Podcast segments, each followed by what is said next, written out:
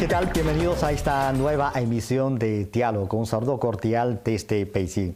La educación es la piedra angular del desarrollo social. Diferentes países pueden tener diferentes características culturales y sociales, pero yo creo que a responder las preguntas como cuál es la esencia de la educación y qué tipo de educación necesitamos en nuestra sociedad de esta época, debe haber consensos. Hoy en nuestro programa tenemos el gran placer de conversar con dos invitados españoles, ambos profesionales en el sector educativo.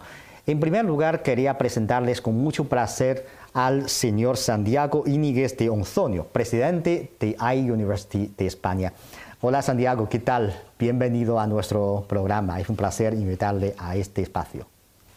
Muchas gracias por la invitación. Es un placer eh, poder estar en este programa. Pues que yo sepa, usted ya es un viejo amigo de China porque desde hace muchos años ya ha comenzado a tener cooperaciones con diferentes universidades de China y viene también con frecuencia a este país. Pero eh, supongo que esta vez es la primera vez después de la pandemia de COVID-19, ¿no? ¿Qué sensación tiene? Y sobre todo que tiene esta oportunidad de tener contactos, intercambios directos, cara a cara con sus colegas, con los personales del sector educativo de China. Bueno, tenía mucha ilusión eh, por poder realizar este viaje. Es el primer viaje después de la pandemia. Eh, antes de la pandemia solía venir a China al menos en dos ocasiones a lo largo del año yo estaba en los consejos de las escuelas de negocios de Renmin University, de Tong Antai College en Shanghai, y tenemos además acuerdos de intercambio y tenemos eh, grados conjuntos con muchas otras universidades de China. De manera que estaba buscando el recuperar esa interlocución. Eh, pienso que eh, China y Europa son dos socios estratégicos necesitamos estrechar eh, lazos y necesitamos también la interlocución directa. Aunque la comunicación nunca ha dejado de existir, porque siempre ha habido intercambio a través de representantes, también a través de comunicación online.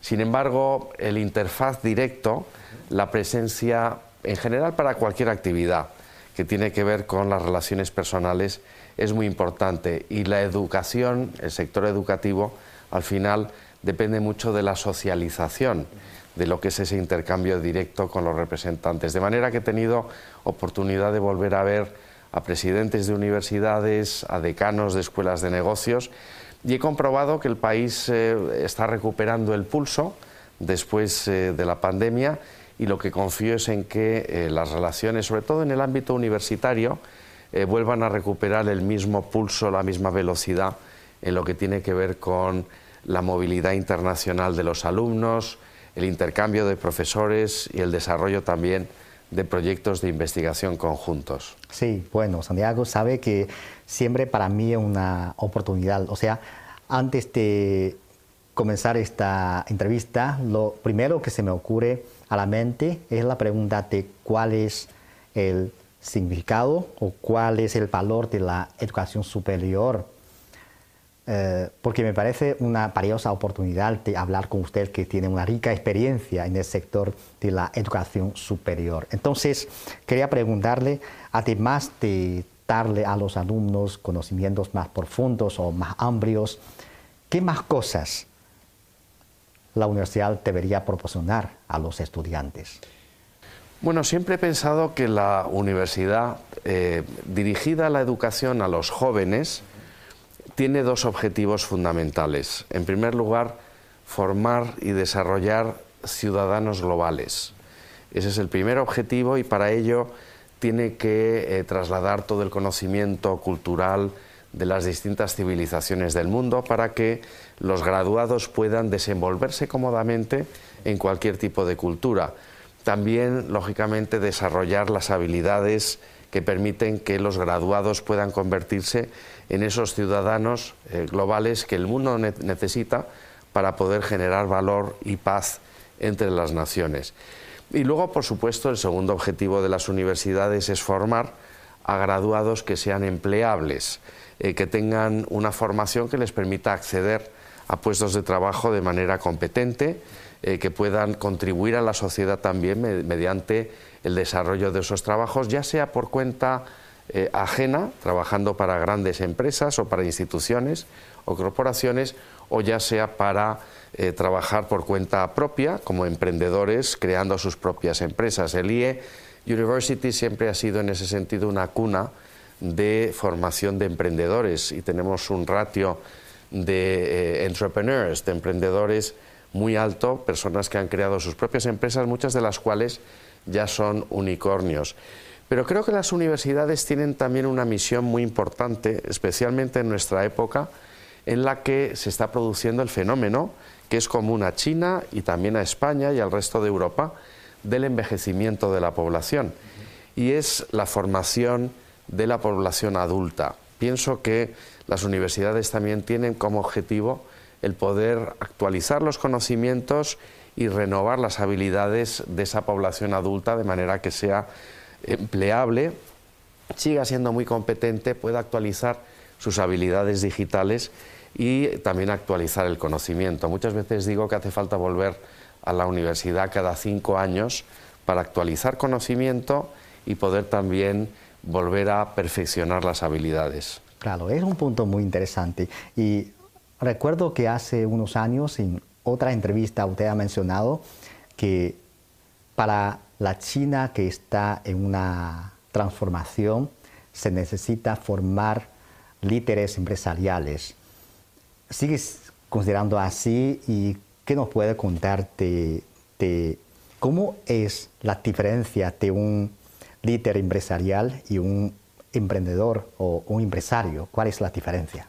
Bueno, yo creo que muchas veces se ha distinguido entre administrador y eh, el emprendedor, ¿eh? como si fueran facetas distintas, pero realmente lo que necesitamos son empresarios que reúnan esa faceta de la innovación, de la creatividad, junto con la faceta de la buena gestión, de la correcta administración. Y eso es lo que intentan hacer las escuelas de negocios. Por un lado, formar a innovadores, a personas creativas, personas que vean el mundo desde otro ángulo distinto y también necesitamos formar administradores que sean conscientes de la importancia, por ejemplo, de la presupuestación, de la planificación estratégica, eh, del examen de si se han cubierto o no los objetivos, eso, esos KPIs se suele decir. De manera que las dos facetas son complementarias y son muy necesarias eh, para cualquier eh, líder eh, en el mundo empresarial de hoy en día. Creo que hemos dejado, eh, nos hemos olvidado ya de un concepto de líder que está trasnochado, es un concepto de líder que yo creo que pertenece a otro siglo, que era el líder carismático, era ese líder capaz de eh, cautivar a, las personas simplemente con la conversación. Realmente el carisma no es el mejor indicio de liderazgo, de éxito en el mundo empresarial. Lo importante es eh, poder liderar a otras personas, conocer cuáles son sus preocupaciones. Eh, como decía el padre del management, Peter Drucker, eh, el management no consiste en conocer técnicas o teorías, el management consiste en conocer a las personas y saberlas liderar. Sí, sí. Y si volvemos a hablar sobre la educación, quiero decir que hoy en día la situación es totalmente diferente en comparación con hace décadas, porque ahora estamos experimentando un mundo con un cambio más rápido. Estamos en un mundo con siempre la aparición de nuevas innovaciones, el avance tecnológico. O sea, entonces este mundo para nosotros, para cada uno, hay que adaptarse. Entonces, frente a esta situación, o sea, ¿de qué manera esto impacta o deja influencias al objetivo, a la meta de educación de una universidad? Bueno, yo creo que el, reto para poder hacer frente a ese cambio permanente es, precisamente el poder integrar mucho más la actividad de distintas universidades de todo el mundo. Yo confío en que los programas de intercambio, el intercambio también de profesores, no solamente de alumnos, sino también los proyectos de investigación, la elaboración de casos prácticos de empresas de China se pueda ampliar y podamos recuperar ese pulso que ya existía antes de la pandemia. Precisamente en los momentos de cambio actuales, lo peor eh, puede ser el aislamiento o el, eh, de alguna manera, concebir el mundo desde una perspectiva simplemente interior. Algunos piensan que estamos en una etapa de eh, polarización o estamos en una etapa en la cual eh, pues, eh, se puede hablar de múltiples núcleos de poder en el mundo. Yo lo que confío es que los negocios y el mundo empresarial y el mundo del emprendimiento lo que consiga es volver a integrar todas esas relaciones y suelo decir que el mejor remedio para cualquier tipo de problema internacional es hacer buenos negocios.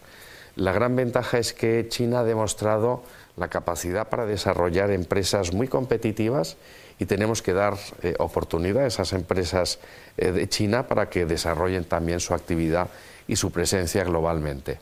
Sí, sí. Y el espíritu humanista, porque veo que en sus palabras también ha mencionado la importancia de las humanidades para comprender el mundo. ¿Podría ampliarnos un poco sobre el tema?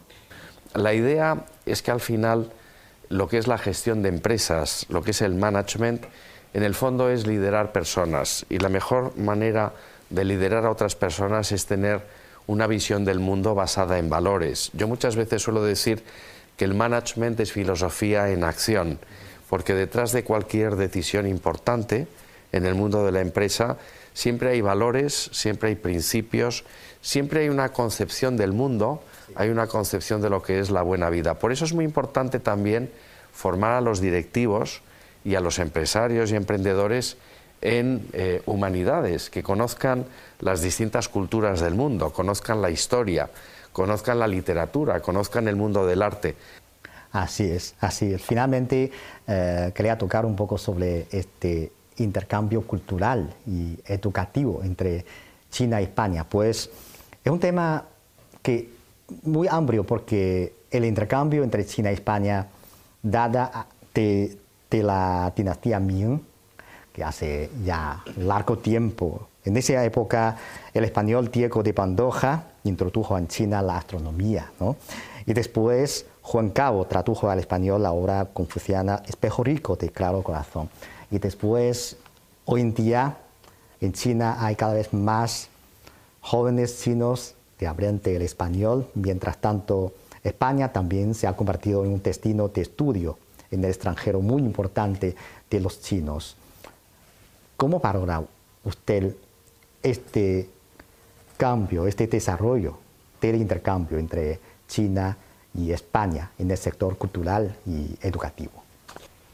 Bueno, yo espero que cada vez las relaciones entre China y España se fortalezcan y conduzcan a un mayor intercambio de empresas, eh, intercambio comercial, intercambio cultural y educativo. Creo que España puede jugar un papel importante para las empresas o para futuros eh, profesionales de China como puente hacia Europa, pero también como puente hacia América Latina y también como puente hacia África, porque España es el país europeo más próximo al continente africano. Eh, las empresas e instituciones de China tienen muchísima presencia en América Latina y en África, además de Europa. De manera que eh, España se convierte en un crisol de culturas, pero también en un puente de acceso a todos estos continentes. Y los profesionales que puedan venir a trabajar o puedan venir a estudiar a España se van a convertir precisamente en catalizadores o embajadores de todas esas actividades comerciales y culturales que se producen entre los eh, tres continentes.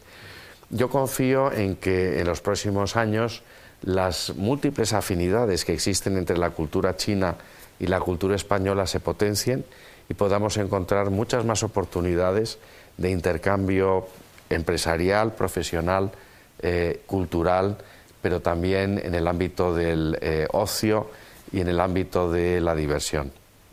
Muchas gracias, muchas gracias por su tiempo y por sus opiniones. Gracias. Muchas gracias. Los intercambios educativos y culturales forman una parte muy importante de las relaciones entre China y España. En China cada vez más gente aprende el español y España se ha convertido en un destino de estudio en extranjero cada vez más popular entre los estudiantes chinos. A continuación tenemos el gran placer y honor de conversar con la señora María Luisa Ochoa Fernández, consejera de Educación de la Embajada de España en China. Hola señora, bienvenida a nuestro espacio. Al comienzo podría comentarnos un poco sobre la situación panorámica de los estudiantes chinos en España. Así es. Eh, bueno, antes para comenzar eh, me gustaría pues daros las gracias por la invitación. Y bueno, y, paso a, hablaros sobre, sobre, los estudiantes chinos en España. Actualmente tenemos alrededor de 12.000 estudiantes chinos que están estudiando estudios tanto de grado como de posgrado, haciendo másters y doctorados. Y también tenemos estudiantes chinos que vienen pues, o que van a España a estudiar el español y a conocer la cultura. Pero eso están fuera de la cifra de 12.000. Los 12.000 estudiantes, eh, más de 12.000 estudiantes chinos eh, universitarios que van a estudiar grado y, posgrado. El número ha ido creciendo eh, y la verdad es que estamos muy contentos y sabemos que en los últimos años es un destino, es uno de los destinos favoritos dentro de los países europeos eh, y, estamos participando en las ferias de educación en China. Eh, pues toda esta semana pasada hemos estado en Shanghai, en, Guangzhou, en Chengdu y mañana y el sábado estamos aquí en Pekín eh, en, la, en, la, feria educativa promocionando nuestro sistema universitario y nuestras universidades y esperemos que esa, esa cifra siga creciendo pero estamos pues, felices de que los estudiantes chinos, de que los padres eh, chinos elijan eh, también para sus hijos eh, España como, un destino. También hay que decir que no solo vienen a nuestras universidades por la calidad que, tienen algunas de nuestras universidades, son de las más antiguas del mundo, pero también nuestro estilo de vida, nuestro rico legado cultural, pues también atrae a estudiantes y a las familias. Claro, yo creo que la experiencia de estudiar en un país extranjero no solo puede conseguir conocimientos, es una parte, incluso una parte muy pequeña. Lo más importante es acercarse un poco culturalmente, eso facilita el entendimiento mutuo. ¿Y qué impresión tiene de los estudiantes chinos? Bueno, los estudiantes chinos eh, son famosos en, España porque son estudiantes muy dedicados que emplean muchas horas estudiando. Entonces eh, tienen, eh, tienen esa fama de, estudiantes que dedican muchas horas a su estudio y, y comprometidos. Sí, claro. Bueno, esta vez vamos a enfocarnos en el tema de educación, pero yo creo que siempre hay unas discusiones sobre el tema. Por ejemplo, cómo es una educación de calidad o cómo es la equidad de educación. Entonces, lo que vemos es que en China, en estos últimos años, se ha aplicado una serie de eh, reformas cuyo objetivo es mejorar la calidad de educación y la equidad. Entonces, quería conocer cuál es su observación sobre la educación de China y, y qué opina de de, la calidad de educación. ¿Cómo es una educación de calidad? Bueno, eh, yo he sido observadora de, cómo el sistema educativo chino ha ido, ha ido evolucionando en los últimos años y hay que decir que se ha hecho un esfuerzo sobresaliente y yo destacaría una, eh, pues una parte muy importante de ese esfuerzo. Ah, yo creo que se, que se ha centrado en la internacionalización del sistema educativo chino, eh, no solamente del sistema de educación superior, del universitario, pero también creo que en las escuelas. En las escuelas de secundaria se está, se está pues, intentando que también exista esa internacionalización, preparando a los estudiantes pues, para esos estudios universitarios quizás en el extranjero o quizás conjuntamente con, con aquí una parte, aquí en China y otra parte en el extranjero y yo destacaría esa internacionalización. hay universidades chinas que hace ya pues, más de 10 años eh, que, que han estado realizando acuerdos con universidades españolas y ha habido intercambios de estudiantes y creo que eso es muy importante para la educación y para los estudiantes el poder pues, eh, conocer eh, pues, y tener esa experiencia ¿no? en otros países. Y yo destacaría la internacionalización, es muy importante. Sí, bueno, quería continuar sobre el tema porque yo creo que es un, debate y un debate merece la pena reflexionar, que es qué tipo de talento debería formar la educación para la sociedad o cómo es o cuál es la función de la educación. Realmente, en su opinión, eh, además de enseñar el conocimiento, ¿qué más cosas la educación debe proporcionar a los estudiantes? Eso es fundamental en el ámbito educativo, eh, preparar a, ese estudiante para los retos en los cuales se va a enfrentar. Y por supuesto, el conocimiento es muy importante, pero también una serie de talentos, de habilidades que, mm, que son muy importantes eh, ahora. Obviamente nuestra realidad de hace 10 años, 20 años en el ámbito educativo no es, la, no es la actual y las generaciones también cambian y los estudiantes aprenden de maneras distintas. Y em, yo destacaría una serie de habilidades que creo que todo sistema educativo tiene que fomentar eh, a día de hoy y entre ellas está pues obviamente todo lo que es el talento STEM, ¿no? que está relacionado con matemáticas, ingeniería, eh, todo lo que es eh, ciencias y eso es fundamental y, se están haciendo pues muchos esfuerzos desde todos los muchos ministerios de educación de muchos países para desarrollar ¿no? esas, habilidades. Por supuesto, la competencia digital. Actualmente ya no, creo que no podemos imaginarnos un mundo sin, esa competencia digital. Y por supuesto también eh, em, yo diría el talento emprendedor. Eh, el desarrollar ese, espíritu emprendedor, eh, de enfrentarse a los problemas, de ver cómo solucionar y poder crear, pues, poder crear, como yo digo, toda una serie de, pues, de de eventos, de, necesidades que se vayan realizando, que se vayan teniendo, y ese espíritu emprendedor es muy importante para, seguir luchando, para que los estudiantes pues, sigan adelante. Y también hay una serie de habilidades que yo creo que, mm, a veces se dejan como en un segundo plano, que es, eh, pues son esas habilidades, eh, yo diría, socioculturales, que son muy importantes, ¿no? el entender en, el, en el mundo cómo relacionarse que a veces ah, nos centramos mucho en el conocimiento, pero también hay que saber cómo, cómo relacionarse con los otros en, distintos ámbitos. Y por supuesto, algo que tampoco podemos olvidar es la competencia lingüística el saber otros idiomas, competencia lingüística y cultural, porque a veces sabemos idiomas pero no sabemos las pautas culturales y, y, eso es muy importante y creo que a veces se deja un poquito al lado y es muy importante. Así es, así es. Eh, entonces, eh, eh, nos ha explicado un poco sobre todo este desarrollo de las cooperaciones entre los dos países en el sector educativo. ¿De qué manera esto ha favorecido o ha servido para el desarrollo de las relaciones entre China y España? ¿Qué papel ha jugado?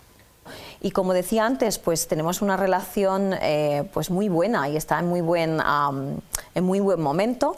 De hecho, tenemos varias iniciativas que, estamos eh, trabajando en ellas y una, de, y una de ellas, que es quizás la más importante de cara al 2024, es el inicio de un programa que llevamos ya en el Ministerio de Educación y Formación Profesional eh, de España. Eh, llevamos muchos años realizando en otros países que se llama Profesorado Visitante.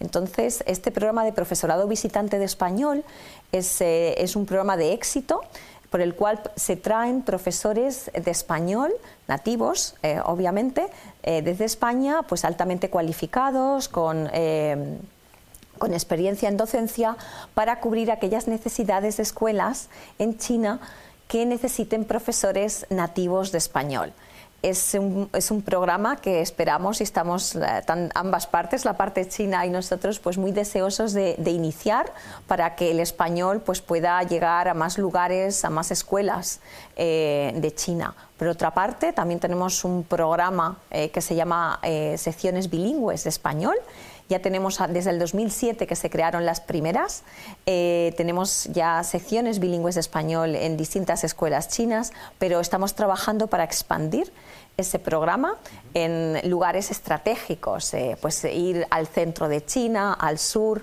eh, y no centrarnos siempre pues, en la zona de Pekín o de Shanghai y estamos también trabajando en ello y, de nuevo pues eh, reitero con mucha, mucha ilusión porque vemos que em, tenemos muchas escuelas que, que, nos solicitan, que quieren formar parte, parte de, ese, de ese proyecto y para nosotros es muy importante. Y también dentro de esa captación de, de, pues, de futuros talentos, tenemos el programa de auxiliares de conversación de chino, por el cual eh, estudiantes de la carrera de español o bien graduados eh, pueden estar en España enseñando español en centros educativos. Y, bueno, también es una experiencia muy bonita, les da la experiencia de poder dar clase de su idioma, de su cultura. Son, pues yo siempre los denomino pequeños embajadores de, China en los centros educativos españoles. Y, tenemos muchas, muchas iniciativas.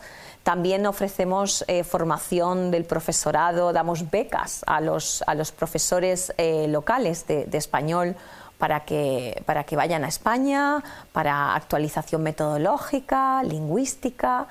Claro, claro. En el futuro seguro que los pequeños embajadores pueden hacer mucho para las relaciones entre los dos países en diferentes sectores. Sí, sí, hablando de la cooperación, quiero mencionar que sobre todo en estos últimos años China enfatiza mucho en la apertura al exterior de la educación, del sector educativo, introduciendo activamente, por ejemplo, recursos educativos de alta calidad de otros países y fomentando la cooperación entre instituciones educativas entre China y los de extranjero. Yo creo que eso es muy favorable para ampliar aún más la cooperación entre China y España, sobre todo en el sector educativo. ¿Qué áreas cree que deberían, deberíamos reforzarnos para ampliarse aún más la cooperación entre los dos países? Pues em, de hecho, nosotros tenemos el, plan ejecutivo eh, de cooperación en materia educativa que, se firmó en marzo, pues recoge toda una serie de, pautas y, de, eh, y, de, ideas que queremos desarrollar entre China y España en, tema en tema educativo. Además, la educación es, es, un campo muy importante porque ayuda también a la comprensión. O sea, los estudiantes chinos que van a España, los estudiantes españoles que vienen a China. Es esa comprensión mutua eh, que ayuda a entenderse entre las naciones y a que se, hagan pues, colaboraciones que, perduran en el tiempo. En ese plan ejecutivo eh, tanto se han recogido tanto eh, los intereses de, que, son, que coincidimos de la parte china como de nuestra parte. Y, es un plan ejecutivo que recoge necesidades desde la educación superior hasta la educación básica, pasando por la formación profesional. Y la internacionalización tiene un papel, de nuevo, muy relevante en ese plan ejecutivo. En educación superior eh, pues, se contemplan las becas eh, que se conceden a los estudiantes españoles, a los estudiantes chinos dentro de ese proceso de internacionalización y de atracción de talento y por supuesto también el, realizar eh, otra de, las nuevas tendencias que estamos viendo es que se están realizando grados conjuntos, eh, bien eh, también y, programas de doctorado y de grado entre universidades chinas y universidades españolas. Y eso también favorece ese desarrollo de talento, porque tienen la posibilidad de cursar estudios, una parte en, China y otra parte en, España. Y eso eh, ayuda muchísimo a desarrollar eh, el conocimiento, las relaciones eh, de estos estudiantes. Y por supuesto también tenemos todo lo que es enseñanza básica, la digitalización en, las escuelas y la formación profesional. para nosotros también la formación profesional es, es una parte del sistema educativo que le, que le damos gran importancia, al igual que China también le da gran importancia. Y ahí pues también tenemos mucho campo para colaborar y trabajar. Sí, sí, con esta presentación tenemos mucha expectativa por las futuras cooperaciones y colaboraciones entre los dos países. Muchas gracias. Muchas gracias a vosotros. Gracias.